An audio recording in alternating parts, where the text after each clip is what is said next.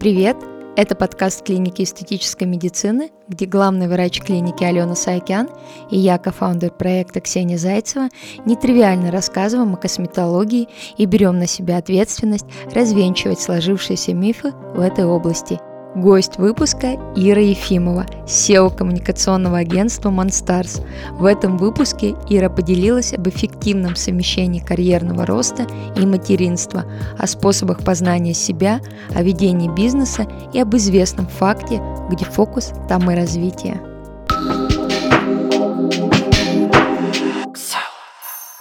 Ира, привет! Привет, Спасибо Ксюш. тебе огромное, что ты пришла сегодня. А, я представлю гостям тебя. Ирина Ефимова, управляющий партнер агентства Monstars и автор книги а, «От стажера до SEO». Я на самом деле сама проглотила эту книгу серьезно за ночь. Я сделала такой зум-аут на свою работу, на то, что делаю.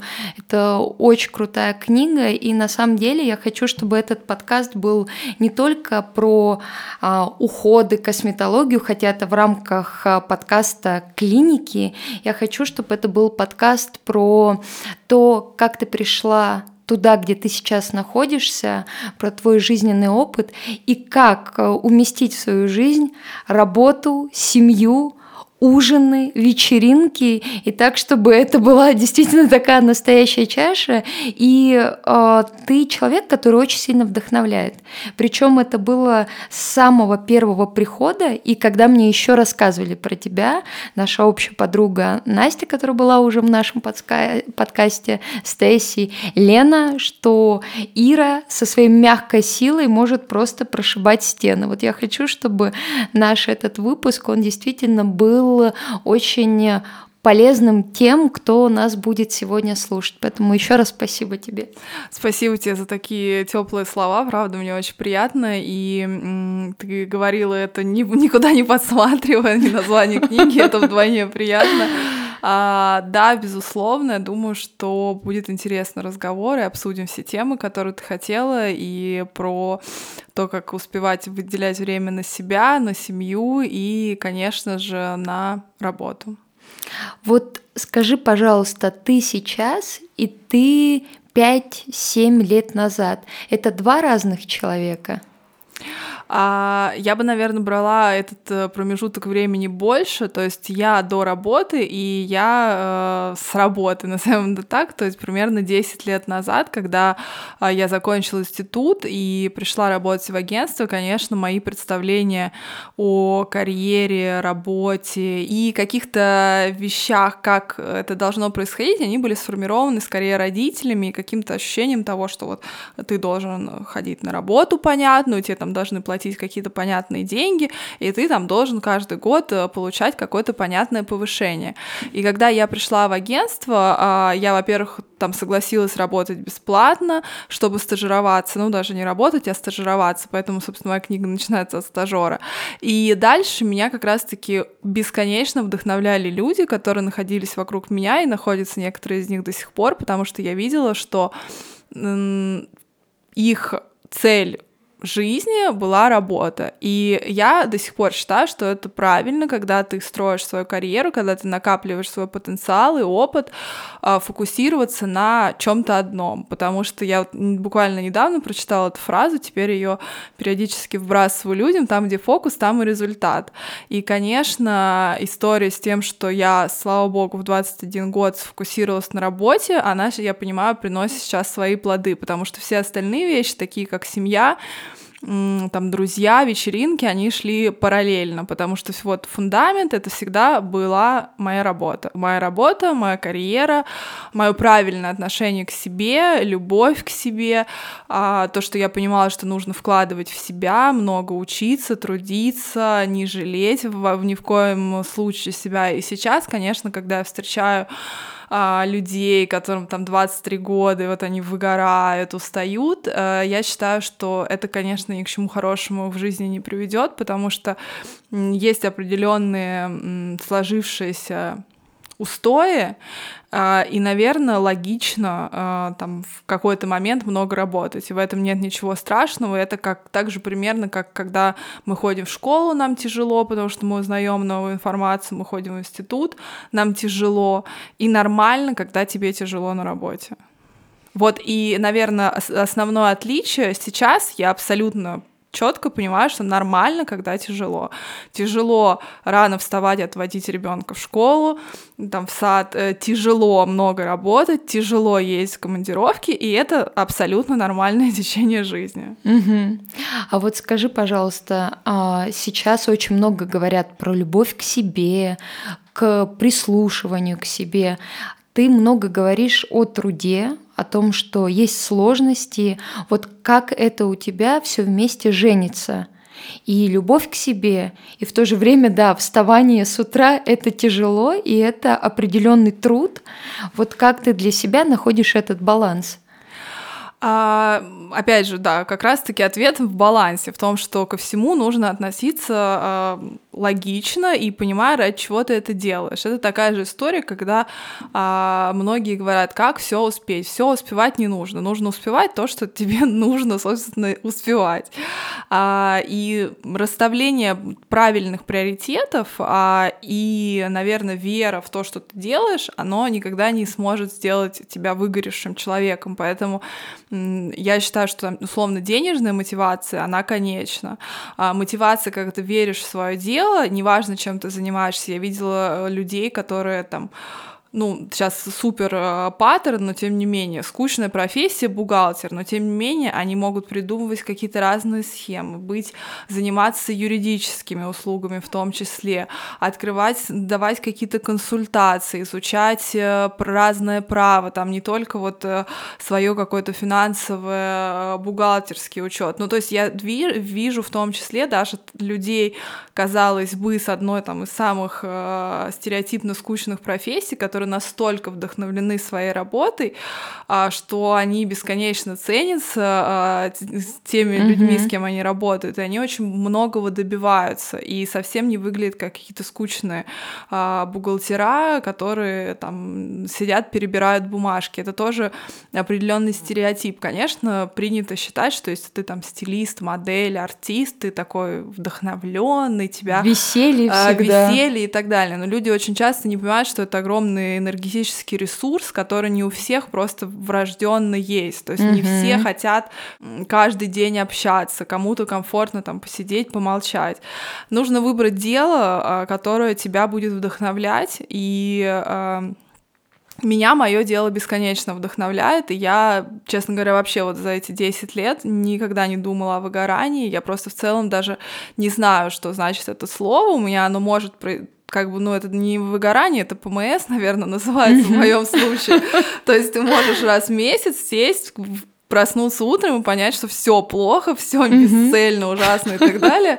Но через пару дней это проходит. Такого, чтобы это тянулось там на неделю, две, три, не бывает. Потому что если это тянется больше там пару дней, ты начинаешь думать о каких-то объективных причинах своего плохого настроения не знаю, там, плохое питание, мало времени для себя, я там мало читаю, я мало времени провожу с дочкой, там, с мужем. Ну, то есть ты начинаешь э, пытаться понять причины и их решить.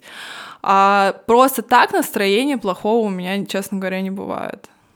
Знаешь, вот логически из этого вытекает то, что а, сейчас очень много прибегают а, к психологии, астрологии, нумерологии для того, чтобы найти себя, найти этот внутренний баланс. Вот вообще как ты относишься к этому? И был ли у тебя опыт посещение психолога, нумеролога, астролога? Да, у меня был опыт посещения всех. А, к нумерологу я несколько раз ходила, к астрологу тоже несколько раз.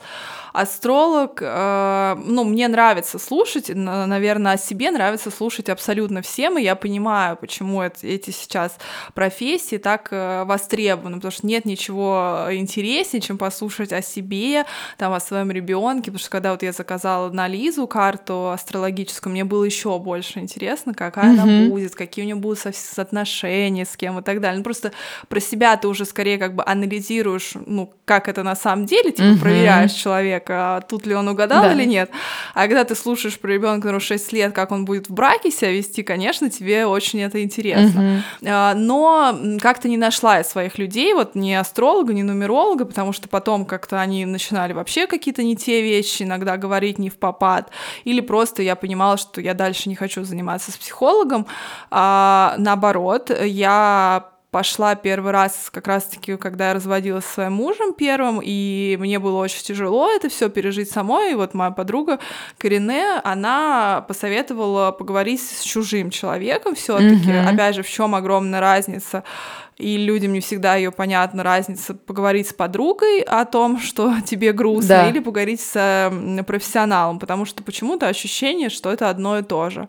И вот главная мысль, наверное, в том, что работа с психологом предполагает объективную точку зрения. Он плюс использование каких-то а, специальных приемов, которые могут э, тебе помочь, потому что разговор с подругой сводится к тому, что какой же он дебил, да, угу. ты молодец, все будет хорошо, потому что просто, ну, друг не может может дать тебе объективную оценку, как минимум, потому что он слышит э, только тебя в данный момент. Mm-hmm. И у него нет этого опыта там с различными другими клиентами, на которые он опирается. А, поэтому я пошла работать с психологом, вот с той же женщиной, с которой я работаю до сих пор, и, э, конечно, к своему стыду чаще я к ней обращаюсь по запросу, то есть когда я чувствую, что что-то не то, мне хочется ей позвонить. А, я считаю, что в идеальном мире лучше заниматься там раз в две недели, раз в месяц, а прорабатывать самые разные темы, не обязательно у всех плохие отношения с родителями, конечно, много идет с детства, но тем не менее есть отношения с друзьями, на работе, отношения к себе, даже какие-то мелочи, что ты каждый день срываешься там на таксиста, тоже хорошо бы заметить за собой и попытаться разобраться, почему же ты так делаешь. А, и мне интересно вот с этой точки зрения, потому что, естественно, свои там проблемы с родителями я уже все обсудила, но вот за эти там 3-4 года появляются какие-то новые проблемы, новые mm-hmm. какие-то интересные вещи, какие-то решения, которые мне хочется обсудить с человеком, послушать его мнение, там в том числе помедитировать, ну то есть как бы заняться с работой со своим психологическим здоровьем. Mm-hmm. А скажи, пожалуйста, а вот human design сейчас тоже об этом очень много. Вообще появляется все больше инструментов, с помощью которых ты действительно можешь э, погружаться в себя, медитация. И даже медитируют те, кто не совсем, вот даже когда спрашиваешь, э, как проходит, понимает механику этой медитации. Вот расскажи про свой опыт, вообще как ты к этому пришла и как это пришло в твою жизнь, через какие каналы ты сама искала какой-то внутренний запрос или кто-то сказал, и ты решила посмотреть. Human дизайном я ни разу не делала, я тоже слышала а, про это, разговаривала даже со знакомыми, но вот как-то не дошли у меня руки этим заняться. А медитации я делаю только вот если с а, психологом, то есть мы с ней одновременно подключаемся по зуму, и а, там она по каким-то правильным вещам погружает меня в свое тело, разум а, и все остальное. Они недолгие, то есть я еще пока не способна делать их сама, mm-hmm. а, но правильно ты говоришь, желание узнать себя, оно сейчас очень-очень э, популярно. И дальше есть две крайности. То есть одни люди в это уходят, и им уже вообще не важно, что происходит в реальной жизни, они такие вот э, высокодуховные, а другие люди, наоборот, это все отрицают и считают полным бредом, э, и в целом некоторые мои знакомые говорят, что а в чем разница между исповедью или походом к психологу, например, mm-hmm. ну то есть они не понимают, зачем, если можно также пойти вот поговорить с батюшкой, например, а также примерно как с психологом, по их мнению. А, поэтому у меня это осознание, ну, желание понять себя, э, желание в себе разобраться, конечно, в каких-то пока сложных моментах. То есть для меня это пока не такая история, что это в любом Регулярно случае практика, регулярно, да? да, Мгм. да, да. Ну это, то есть, знаешь, истерика, там люди на диету садятся перед э, уход- отпуском. Да. Вот ага. скорее у меня сейчас пока такая история. Мгм. когда я чувствую, что мне плохо, там, не знаю, что-то, вот какая-то есть проблема, которая меня беспокоит, хочется с ней разобраться, начинаешь с ней разбираться. Проблема отступает, отступает, и желание вот этих вот всех а, историй. Но я думаю, мне кажется очень хорошо, что это все развивается, и я думаю, что там следующее поколение для них будет абсолютно это нормально, как там в Америке, что у каждого человека есть свой психотерапевт. Мне Мгм. кажется, что это довольно классно. Ну вот по сути такой э, культурный код, который у нас начинает формироваться, и это сейчас только входит в какую-то регулярную действительно основу общества. Да, потому что у подростков, там, не подростков, у молодежи, которые а, там 15-20 лет, конечно, для них а, абсолютно нормальное желание а, поговорить с другим человеком, рассказать ему о своих а, каких-то тайнах. То есть они не, не думают о том, что что же мне посоветует там этот человек, потому что в том числе там бытует мнение, зачем мне идти к психологу, а вдруг он там сам какой-то дурак, и у него вообще жизнь не устроена, и что он мне посоветует. Мгм. Ну, на это есть логичный вопрос, что у многих гинекологов нет детей, но тем не менее ты к ним ходишь и им доверяешь. То есть не обязательно самому пережить именно конкретный какой-то experience, чтобы уметь его разобрать, исходя из там практики, обучения и всего остального. Поэтому я думаю, что следующее поколение будет к этому еще более лояльно относиться, потому что наши родители, я не могу себе представить, чтобы они пошли к О, да. Практически невозможно. Там наши сверстники уже с большей вероятностью пойдут. Мгм. Думаю, что наши дети э, все будут хотеть ходить к с психологам. Есть очень много программ различных сейчас, там односторонней помощи, когда ты анонимно можешь рассказать Мгм. о своей проблеме, как и серьезной, действительно, там э, связанной с насилием, еще с чем-то, так и просто каким-то негативным опытом, который ты переживаешь, или даже, может быть, позитивный опыт, и ты на него как бы, ну, как-то неправильно реагируешь по своему мнению, пишешь запрос, тебе отвечают, и ты уже получаешь какую-то специализированную помощь, даже хотя бы там почитай книгу, ну, то есть каких-то таких историй, потому что часто же нас вдохновляют какие-то мысли, фильмы, книги, но Мгм. когда, например, ребенок не знает, кого спросить, то он, конечно же, идет в интернет и хочет получить вот какую-то помощь. А скажи, пожалуйста, а у тебя были проблемы с самооценкой в подростковом возрасте или когда вот ты была стажером? И какие эмоции э, испытывала, и как ты вообще из этого выходила? Как ты с этим работала? А, да, ты, я когда читала вопросы, что ты мне скинула, я подумала на самом деле о том, что сказать на этом вопросе, потому что а, в момент моего подросткового возраста я однозначно не думала, что у меня есть проблемы с самооценкой. То есть я Мгм. сейчас, смотря, я многое хотела изменить, но при этом я там всегда нормально жила. То есть я не ну, я просто вот смотришь там по телевизору, как показывают про а, не знаю, закомплексованных детей, они там не хотят никуда ходить, у них нет друзей, ни с кем не встречаются, у них, ну, то есть вот, э, вот этого у меня не было, но при этом у меня было очень много вопросов к своей внешности, которые я понимала, что можно решить определенными вложениями, определенным как бы временем, которое нужно потратить и которым нужно начать заниматься. И, э, честно говоря, вот глобальное желание работать над собой, оно у меня пришло где-то к 18 годам. А, Я знала, у меня были неровные зубы, я знала, что я очень хочу их исправить, и как только у родителей появилась возможность, это было первое, чем мы занялись. И кожей мама меня водила к... Ну, это, наверное, как в целом очень у многих. Мгм. А угри, прыщи, все на земле, м, покраснение, а, потому что неправильное питание. Я была просто бесконечно фанатом а, Нести. Может ты помнишь такое? Конечно, помню. А, Да. Я его до сих пор видеть не могу. Вот, а, и я его пила, ну, в- ну, минимум вот 4 вот этих вот угу. э, Нести лесные ягоды в день. Да, да, да. И когда я первый раз, меня мама привела к косметологу где-то в 15, там, в 14-15 лет, и я помню, как э, мы с ней общаемся, она мне говорит, а вот как ты питаешься? Я говорю, да нормально в целом, потому что я не особо там люблю какие-то, знаешь... Э, Фастфуды, ну, что-то такое? я довольно спокойно, тогда еще ага. особо это не фастфуд, это был какой ну, Макдональдс, да. только ага. единственный, нет. А, ну, какие-то соусы, там, знаешь, сосиски, вот да, это чипсы. Да. Ну, так я очень как бы обычно к этому относилась. Ага. И я прям помню, как мы с ней все это, да, обсуждаем, и я достаю из сумки эту Нести, и пью. Она говорит, а как ты много ее пьешь? Я говорю, ой, я так ее люблю. Говорю, ну, наверное, может быть, 4 или 5. Она говорит, ну, ты понимаешь, что это сахар, это чистейший сахар и краситель. Там никаким чаем вообще даже не, пахнет. И она говорит, попробуй начать его пить меньше. И вот с этого как мое осознание связи кожи, волос, э, фигуры и моего питания, оно как бы очень вот соединилось. И я стала думать э, о том, вот первое, от чего я отказалась, это Нести несчастный. До сих пор, правда, ее не пью, не люблю. И, возможно, поэтому у меня даже вот сейчас я не люблю особо Кока-Колу, Фанту. Ну, то есть вот все вот эти напитки, э, такие вот как с сахаром, с большим количеством сахара и с красителями.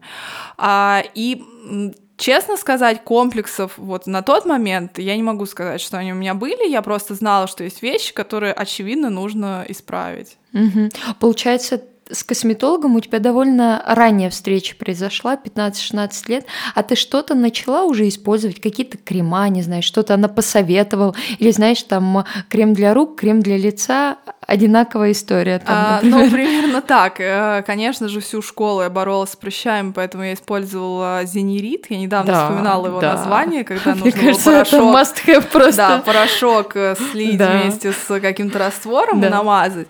Ну, было ощущение, что нужно кожу пересушить, и тогда все пройдет, да, естественно. Да, да, да. да.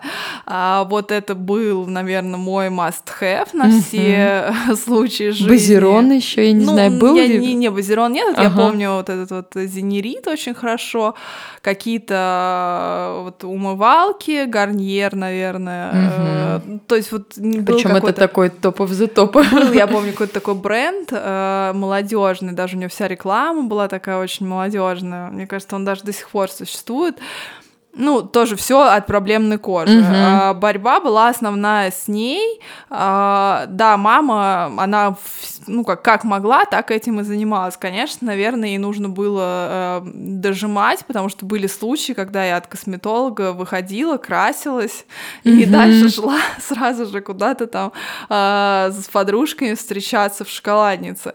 И, конечно, вот это вот полноценно, как это нужно было там mm-hmm. сделать, мне кажется, как бы сделала сейчас я со своей дочкой.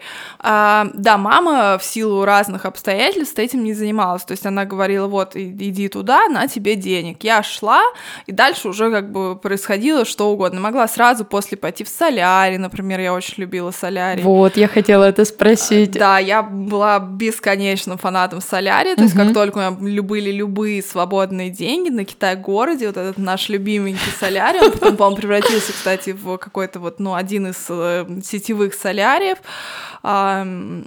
Я, ну, очень сильно его любила, без всяких кремов, на 15 минут. То есть у меня, слава богу, кожа очень редко сгорала, такое, она как раз-таки быстро загорала. Ну, ты такой шоколадкой была. Да, да, я обожала солярий.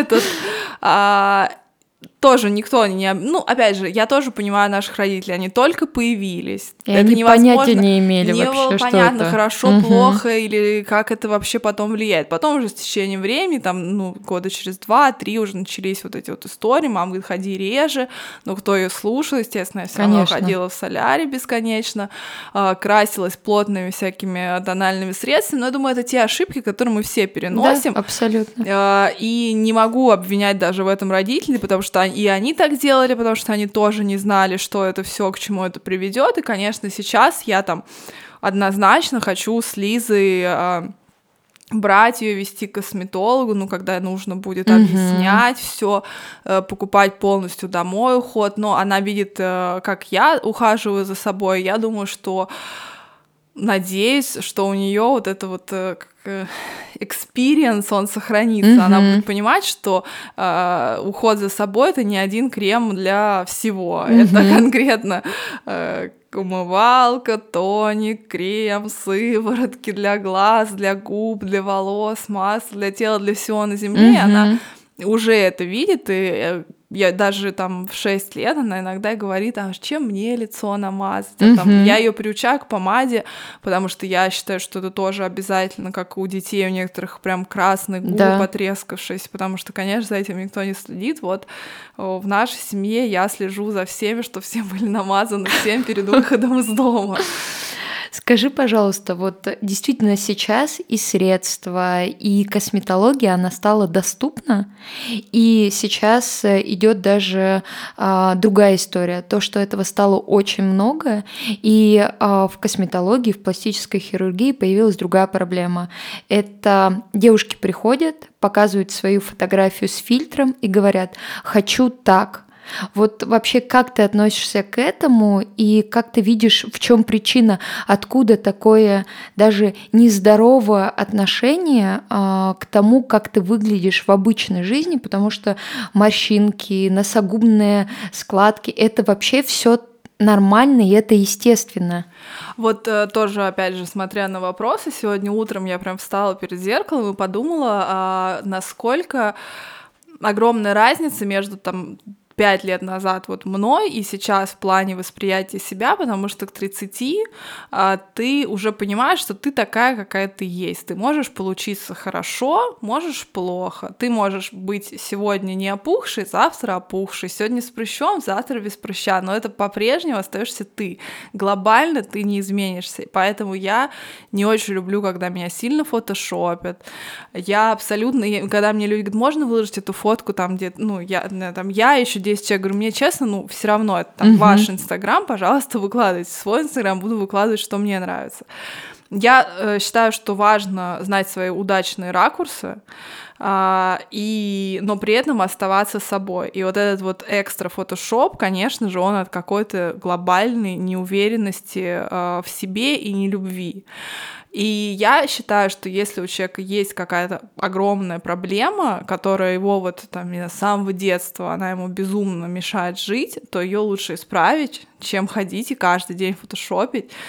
Э, переживать обо всех фотографиях, где тебя выложили, отметили, бесконечно об этом говорить, какой mm-hmm. там у меня ужасный нос, рот, я не знаю, глаз или что-то еще, я считаю, что легче его один раз исправить и жить уже всю жизнь нормальным, исправленным одним чем-то, ну, если это, опять же, какая-то объективная история, если действительно она не дает тебе жить, то есть не то, что ты увидел глаза, как у Джижи ходит, или как у Беллы ходит, и сразу же хочешь бежать их делать. Mm-hmm. Не понимаешь, что они могут тебе не подходить, это может быть просто в целом мода, веяние. Опять же, ты не знаешь, как она выглядит в жизни, вдруг ты ее увидишь в жизни, тебе будет страшно. Ну, такая же история, как была в свое время с Ким Кардашьян, то, что люди, которые видели в жизни, говорят, да. что это просто, ну, прям страшно выглядящий человек, именно именно не страшно, в смысле некрасиво, а то, что это вот, ну, абсолютно непропорционально. Очень маленький mm-hmm. рост, очень большой низ, а, назовем вот так. Но тем не менее, ты видишь ее на фотографиях, естественно, с идеальным светом, с идеальным мейком, Опять же, почему я считаю абсолютно э, странным, когда люди ориентируются там на себя с фильтром или там на какую-то артиста, не понимают то, что этот артист находится под профессиональным светом и профессиональным макияжем, и практически любой человек на Земле, если у него нормальная база, нормальная база для меня это волосы, кожа, зубы, mm-hmm. он может выглядеть как суперзвезда, если его отдать в грамотные руки. А вот скажи, было ли у тебя желание такое, знаешь, когда идет хайп на там губы, скулы, и вот это внутри закрадывающееся желание сделать что-то, что вот э, как сейчас модно, как сейчас в тренде? А, да, безусловно, я думаю, что оно у всех появляется. А в этом плане, видишь, мне очень повезло. Ты помнишь, как я делала радиус? Я да. ужасно боюсь уколов. Угу. То есть, э, э, наверное, если бы э, губы не, не, чтобы сделать губы, не нужно было делать укол, я бы его сделала. Но вот я просто панически боюсь иголок. И, конечно, я даже помню, что я была вроде как-то даже записана на губы, но потом мне кто-то сказал, что это невероятная боль, синяки, это тебе будут прям я это просто увидела, я сейчас смотрю, как мама, мы там периодически с ней ходим, как она это терпит, и я понимаю, что ну, я умру, я не смогу это вытерпеть. То есть не настолько у меня маленькие, узкие, некрасивые губы, чтобы их исправлять. Если бы это было действительно критично, то есть вот просто ужас, mm-hmm. меня бы это бесило и так далее, наверное, бы я как-то вот собралась и это бы сделала. Но не настолько для меня это критичная история, так же, как и скулы.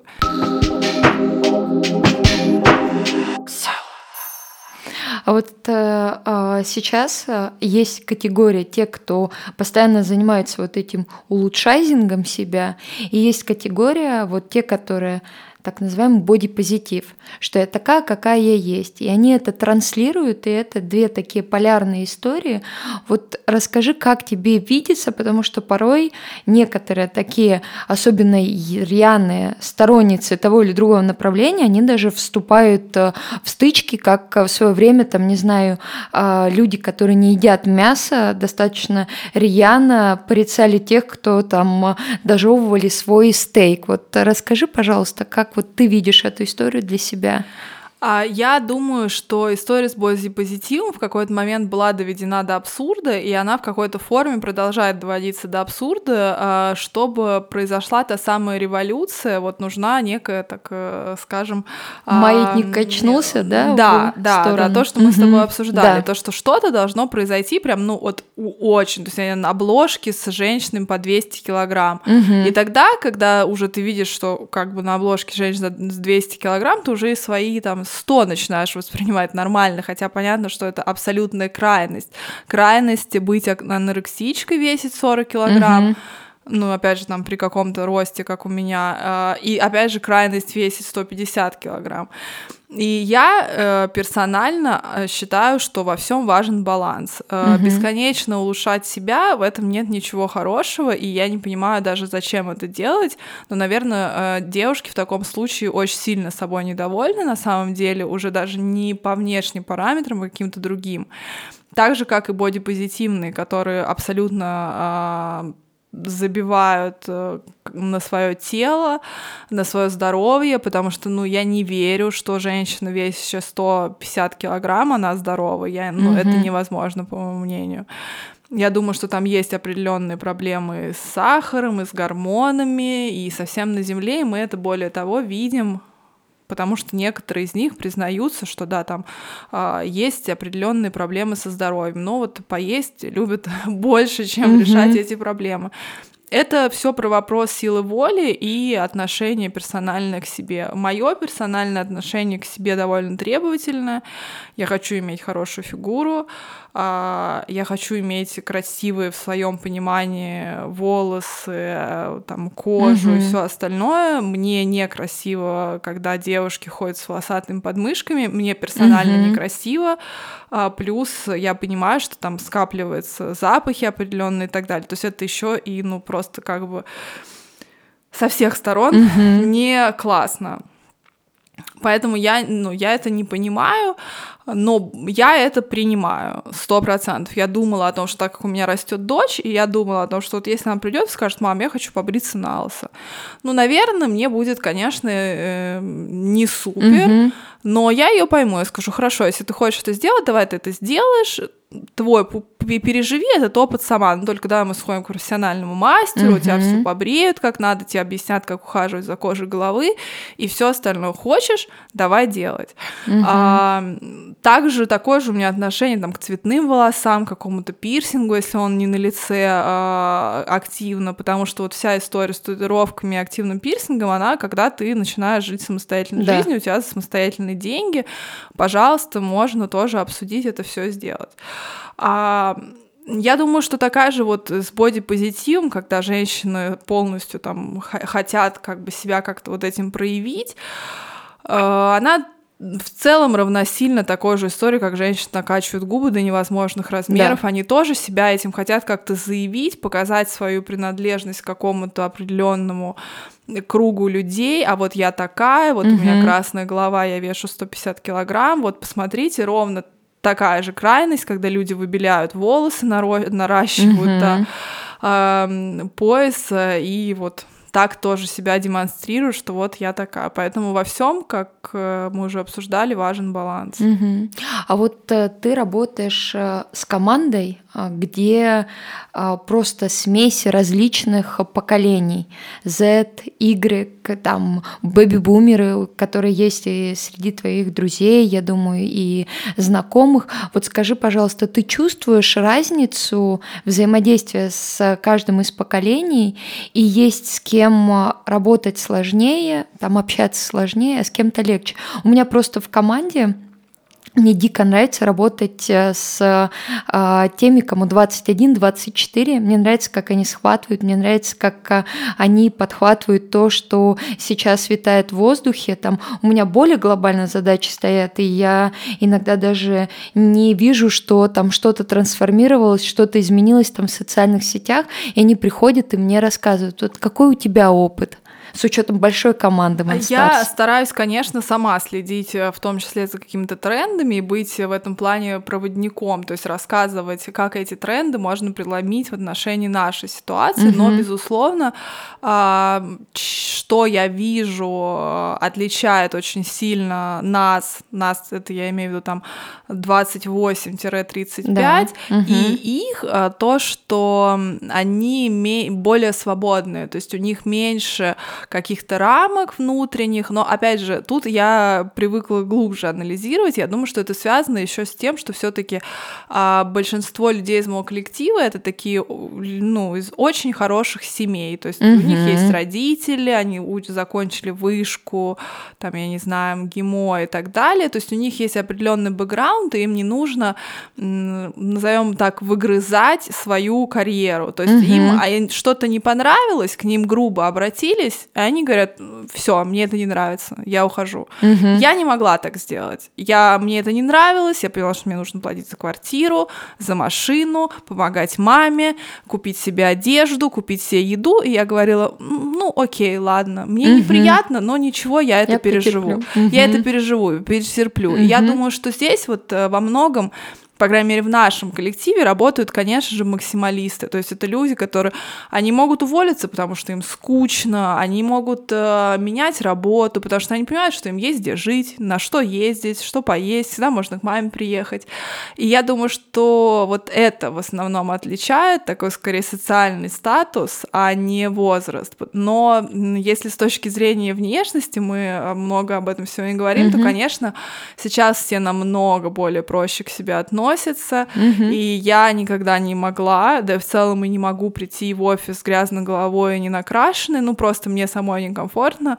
Многие мои коллеги так делают, и им супер комфортно. То есть я понимаю, что они очень комфортно себя чувствуют вот ровно в том теле, в котором они находятся. И даже мне пришлось в корпоративный код наш вставить определенные правила, как нам нужно на встречи ходить, потому что мы, я дошло до того, что мы приходили на встречи, люди с хвостиком, не накрашенные, в каком-то свитере. Ну, то есть, угу.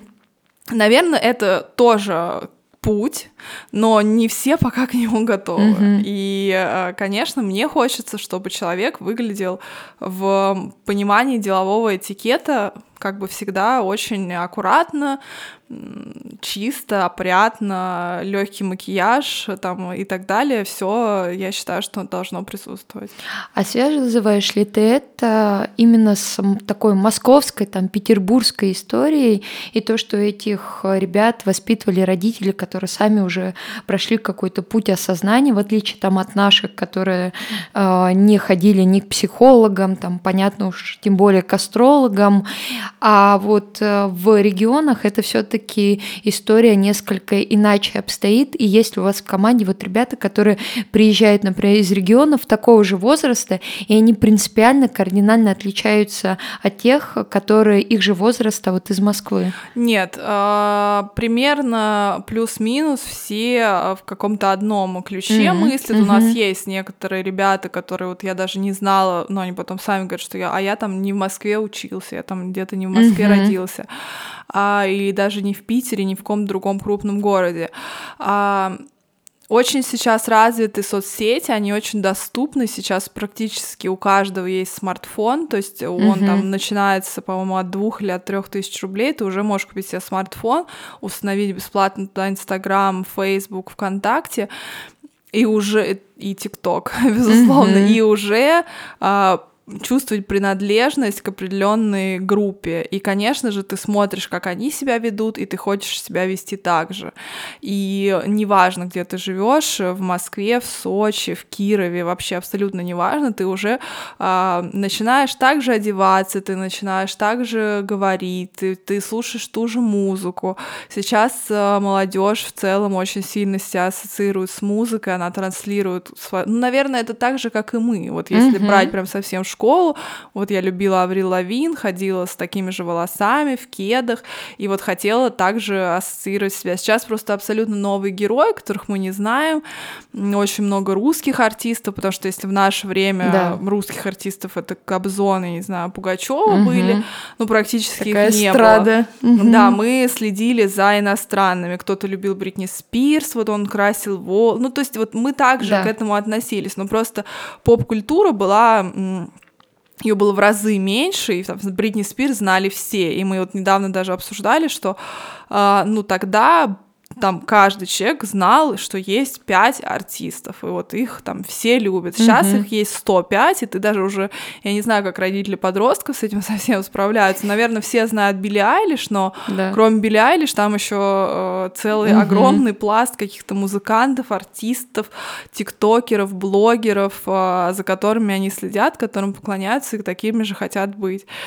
И поэтому, возвращаясь к ответу на твой вопрос, я все-таки считаю, что плюс-минус ну, мо- можно вот этим возрастом как-то сегментировать людей, но не на 100%, потому что дальше нужно добавлять социальный статус, нужно добавлять какие-то признаки, а, нужно добавлять, безусловно, среду, я человек рос, как его родители его воспитывали, как они ему говорили относиться, но смотря на детей, которые вот такие более свободные, все-таки в большей степени они имеют однозначный фундамент, полученный от родителей, которые были скорее такие, mm-hmm. как мы, много что терпели, много где молчали, да. много работали, и они что вполне естественно, и я хочу, чтобы моя дочь была более свободной, чтобы она не, труд... не делала то, что ей там где-то не нравится, но при этом важно тут сбалансировать и все-таки угу. дать ей объяснить, что ну, будет тяжело, и это тоже нормально. А вот э, э, мы заговорили про Лизу. Вот скажи, ты ограничиваешь ее вот э, социальные сети, потому что дети же сейчас очень рано там, я сужу там по детям друзей, а, своим родственникам и так далее. Я смотрю, там ей уже 4 года, 5, а уж тем более 6, как Лизе, да. что они уже все спокойно сидят в социальных сетях, переписываются, у них уже у всех телефоны. Вот у вас есть какое-то ограничение в семье, что вот столько-то времени или вообще пока нет телефона? А, я думаю, что тут надо смотреть за ребенком, как он себя чувствует и что он хочет. Лиза, она, слава богу, пока абсолютно абсолютно ребенок. То есть угу. э, телефон, и мы купили часы со звонком, но она просто названила безостановочно всем по кругу. То есть для нее это было вот, ну, адское развлечение всем ага. звонить.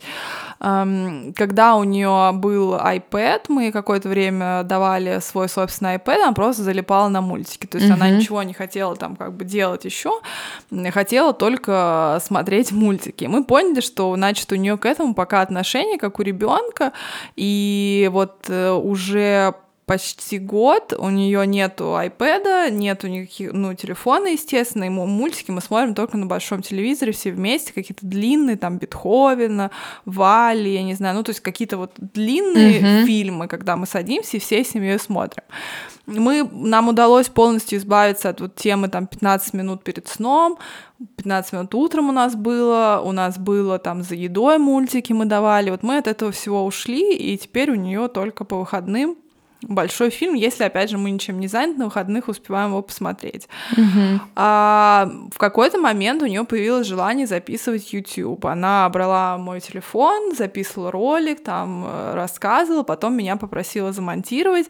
Я, честно, как хорошая мать, замонтировала два ролика, завела ей YouTube, их туда выложила, она смотрела, ну, то есть ей все очень нравилось, но я понимала, что это для нее это чисто вот снять, отдать маме, мама там что-то сама замонтирует, куда-то выложит.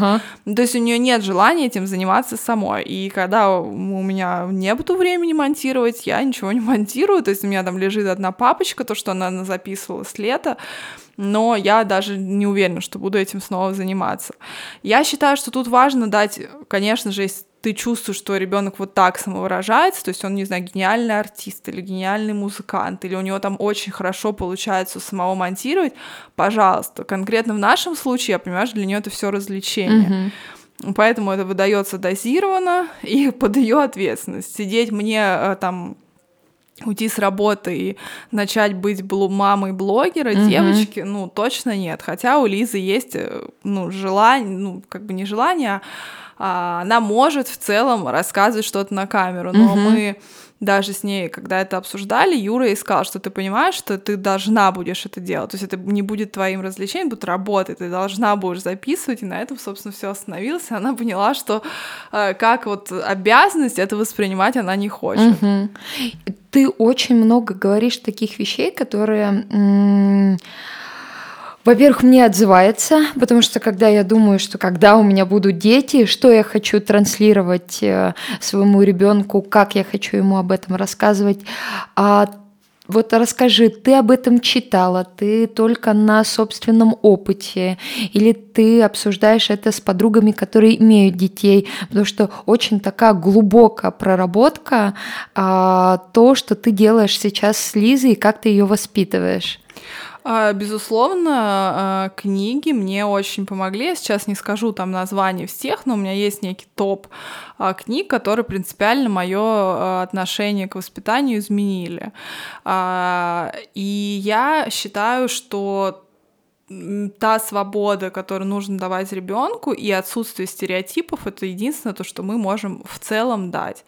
И я э, всегда вот видя себе, как я вижу свою дочь, я хотела бы, чтобы у нее отсутствовали стереотипы, чтобы она была свободной, чтобы она могла мечтать, чтобы она видела угу. разную жизнь, что есть разная жизнь, что есть разные стороны этой жизни, и выбрала ту, которую ей э, больше хочется. Я совершенно не понимаю, и для чего там родители, не знаю, ограничивают, не прокалывай уши, не крась ногти, ну какая разница? Ну, то есть это настолько мелочь, которая в масштабе жизни не имеет значения. Вот на тебя как-то повлияло, красил ты ногти в 6 лет или нет? Вообще нет. То есть я думаю, что можно спросить кого угодно, и Опру Винфри, и Бейонс. Да. Это последнее, о чем они будут помнить. Но некоторые родители, они фокусируются на вот этих мелочах и доводят это до абсурда, что и дети ребенок, да, на этом мечтают, и они вот, угу. когда у них они отрываются, они в 10 лет начинают красить волосы как угодно, они вот хотят как-то проколоть себе нос, потому что им запрещали, на этом всем вот все как бы об этом тряслись. Такое же отношение к учебе, когда пережимают детей, ходи на 53 вида спорта mm-hmm. и так далее. И я, опять же, со, конечно, я вижу, как там дети растут, и как они некоторые вот прям, ну, мечтают, то есть они там видят людей с проколотыми ушами и просто жаждут проколоть, а папа против, там, ну, то есть вот какие-то глупости mm-hmm. начинаются, по мне полнейшие, потому что, ну, не понравится ей, снимет она эти сережки не будет их носить, mm-hmm. на чем проблема, красить ногти, ну, вообще, мне кажется, как-то смешно, хочет, пусть красит, очевидно, она делает как ребенок, она какой-то там, знаешь, желтый, зеленый цвет накрасит и очень довольна, ходит, mm-hmm. радуется. Э, поэтому у меня к этому очень такое свободное отношение. Делай, что хочешь, главное, не причиняй э, вред своему здоровью и не мешай никак окружающим. Mm-hmm. Да, да, все остальное можно, э, можно, пожалуйста, заниматься. Есть такая хорошая книга, она называется, по-моему, Эджили 101 семейная, но я могу потом как-то скинуть, ты там приложишь в подкаст. Вот она во многом очень мне помогла, там 101, по-моему, совет э, к успешной семьи, при том, что мы абсолютно ее случайно купили, э, я какую-то другую книгу покупала, и Юра увидел ее и говорит, давай возьмем, прочитаем. Она прям такая тоненькая, знаешь, такой, ну, мягкой обложки, ну, такие вот как бы uh-huh. непонятно, что там тебя ожидает. А, там очень было много всего классного про манифест семейный, про семейные ценности, про расписание. Мы расписание уже сами делали, оно у нас в картинках висит. Она, когда не могла читать, она по картинкам определяла, что ей делать, там, утренние сборы или вечерние сборы. Там вот про манифест семейный, мы его до сих пор не сделали, но вот мы уже года три думаем о том, что нам надо заняться семейным манифестом, mm-hmm. какие-то ценности прописать. А, там очень круто было рассказано про то, как детям управляться с деньгами, что надо там давать им, объяснять, как свои выделять деньги. А, моя любимая история оттуда, которой мы пользовались, это семейные собрания, при том, что они у нас проходят серьезно, с, с повесткой, с протоколом, совсем на земле. Mm-hmm. То есть мы а, Ничего собираем вопросы. Да, конечно, первая там Лиза сначала была очень вдохновлена, сейчас она, конечно, там уже сползает вниз по стулу. Uh-huh. Но тем не менее, мы на этом собрании каждый волен сказать, что он хочет, высказать uh-huh. что угодно. Там, мне не нравится, что мы с вами пять минут не лежим утром, не обнимаемся, может сказать нам Лиза. А, мы говорим, хорошо, давай мы это вставим Слушай, в график, как круто вообще. Будем лежать. Конечно, я тоже, когда думаю об этом, я понимаю, что, наверное, Лиза счастливый в целом ребенок. И даже да. если она сейчас это не ценит, она это рано или поздно оценит. Да. Потому, но я вот ее недавно, как раз на прошлой неделе, отвела на спектакль, там девочка поменяла родителей. И я mm-hmm. на нее весь спектакль так, типа, ее подталкивала, ну, типа, ну что, ну что? Она говорит, я никогда не хочу менять родителей, вы меня полностью устраиваете. Я, конечно, такая думала, класс. Ну, то есть я ожидала, что он там, да, видите, а, ну, а там, конечно, супер стереотипно, там родители не дают мультики, родители не дают конфеты, вот девочка говорит, я хочу вас поменять, хочу других родителей. Ага.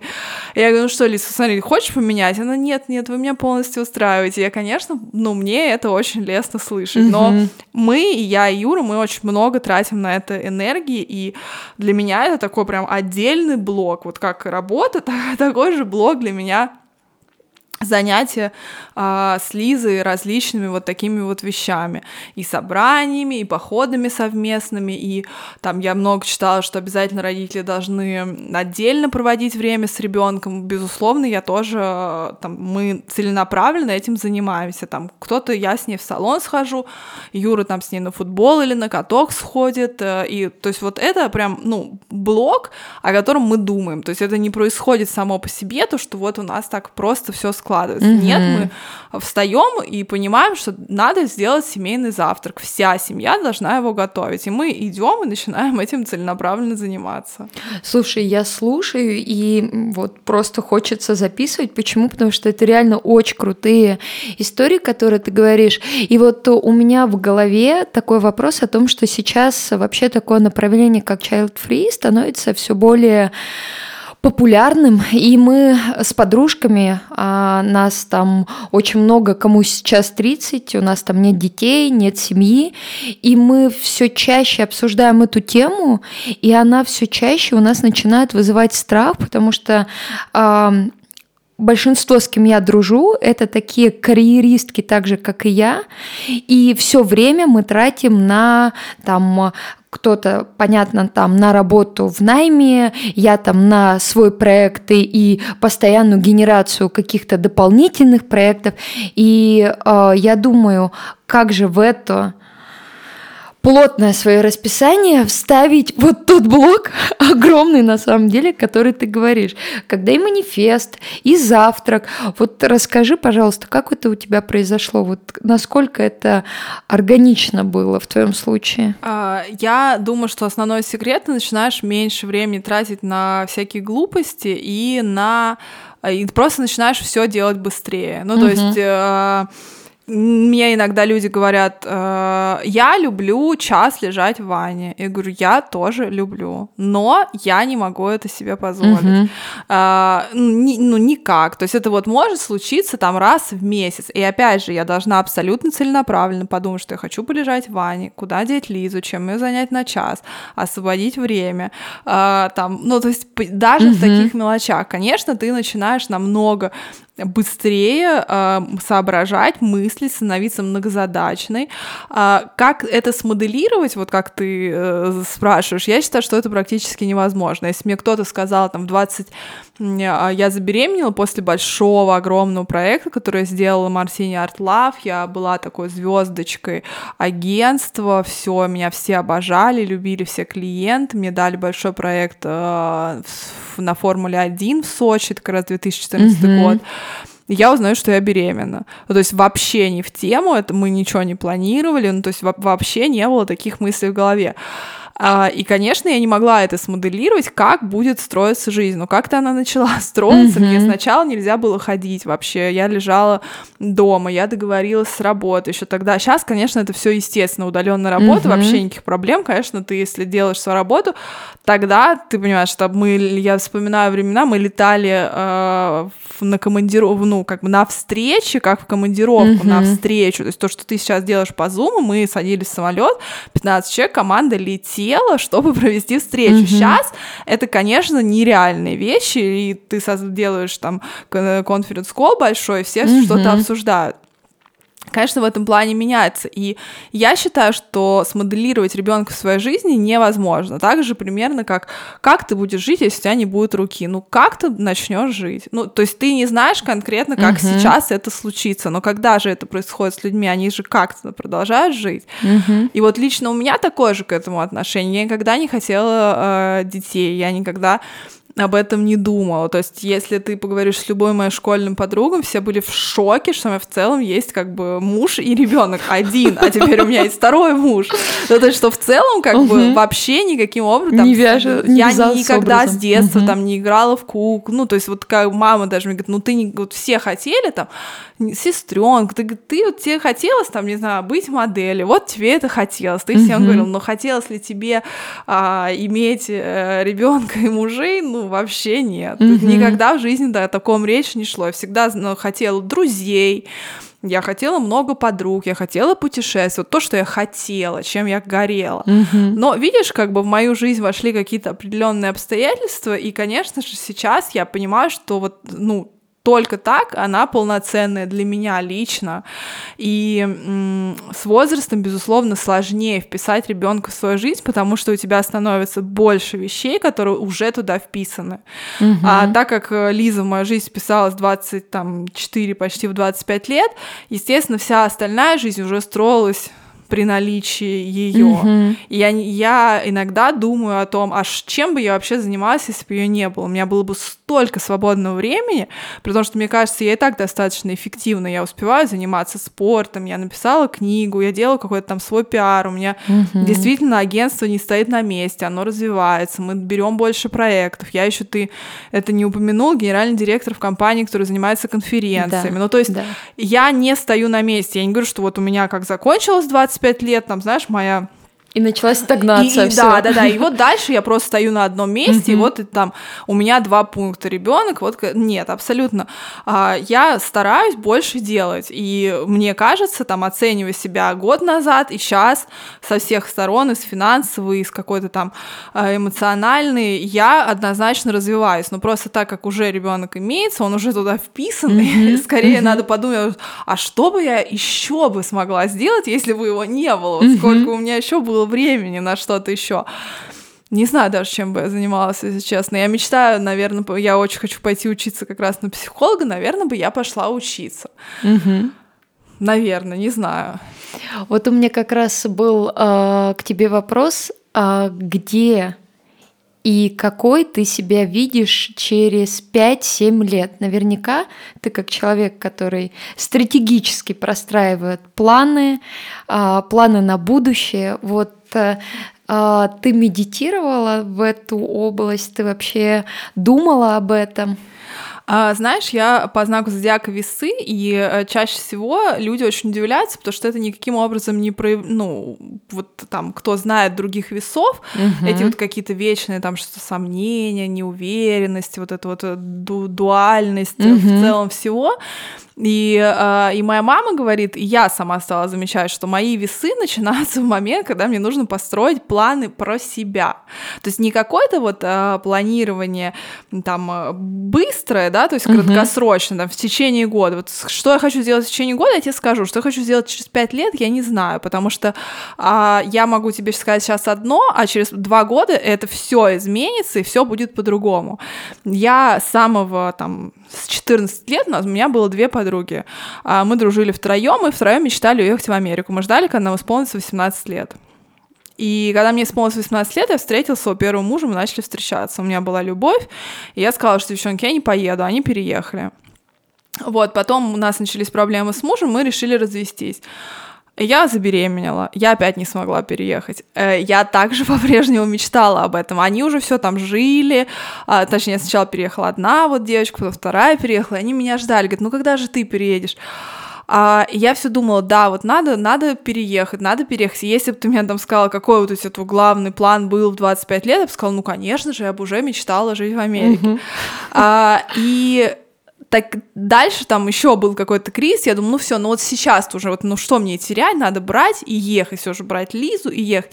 И дальше мне предлагают очень хорошую возможность по работе, я думаю, нет, ну надо и ее как бы дожать и сватать, mm-hmm. поэтому я в данном случае полагаюсь на какую-то судьбу, удачу, а, Самое главное это точно э, развиваться, это то, что ты можешь делать вот как бы независимо от плана, и быть, наверное, банально, но хорошим человеком, э, ну честным каким-то как-то вот утром просыпаться и быть счастливым, довольным собой, определить для себя контур вещей, которые делают тебя счастливым. Меня делает счастливым семья, работа, комфортная жизнь, то есть, ну, комфортно, я почему не говорю деньги, потому что это будет звучать плохо, я говорю комфортная жизнь, которая, наверное, равно деньги, mm-hmm. а, то есть какой-то определенный статус, без которого я буду несчастна, я это знаю, и когда там бывали какие-то сложности, я автом сразу же очень быстро становилась несчастной, mm-hmm. я поэтому поняла для себя, что для меня определенный уровень жизни, комфорта, он необходим, и mm-hmm. он также базов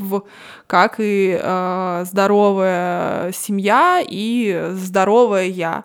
И, конечно же, вот в этом, наверное, приоритет и все мои основные цели и планы быть здоровой и счастливой, чтобы все вокруг меня были такими же здоровыми и счастливыми, а дальше все вот какие-то такие стратегические вещи, они э, сами присоединятся.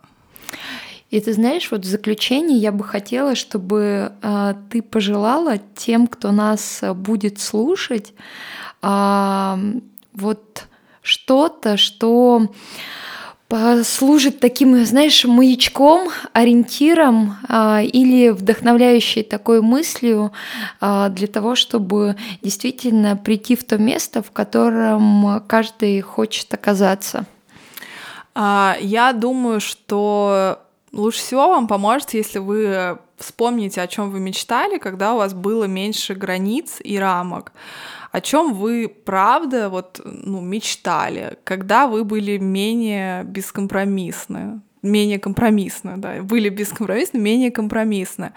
А, и понять вот хотя бы что-то из этого достигнуто, и если нет, может быть, попытаться э, действительно перестать договариваться с самим собой, там, ну да, муж может быть мой не совсем любимый, но надежный. Угу. Вот знаешь, вот эта вот история, да, когда да. женщины себя успокаивают, ну да, ничего, угу. пусть там я как бы, не знаю, там не, не очень хорошо выгляжу, ну, муж то меня любит, но зато я там как бы вроде... Угу. Вот я э, периодически, когда я чувствую, что у меня заканчиваются какие-то мысли и планы, я стараюсь вот э, представить себе, что, Ира, а если нет компромисса, вот не можешь ты с собой договориться, вот хочешь ты жить в этой квартире, вот ты хочешь в ней жить и все, и не будешь ты с собой договариваться.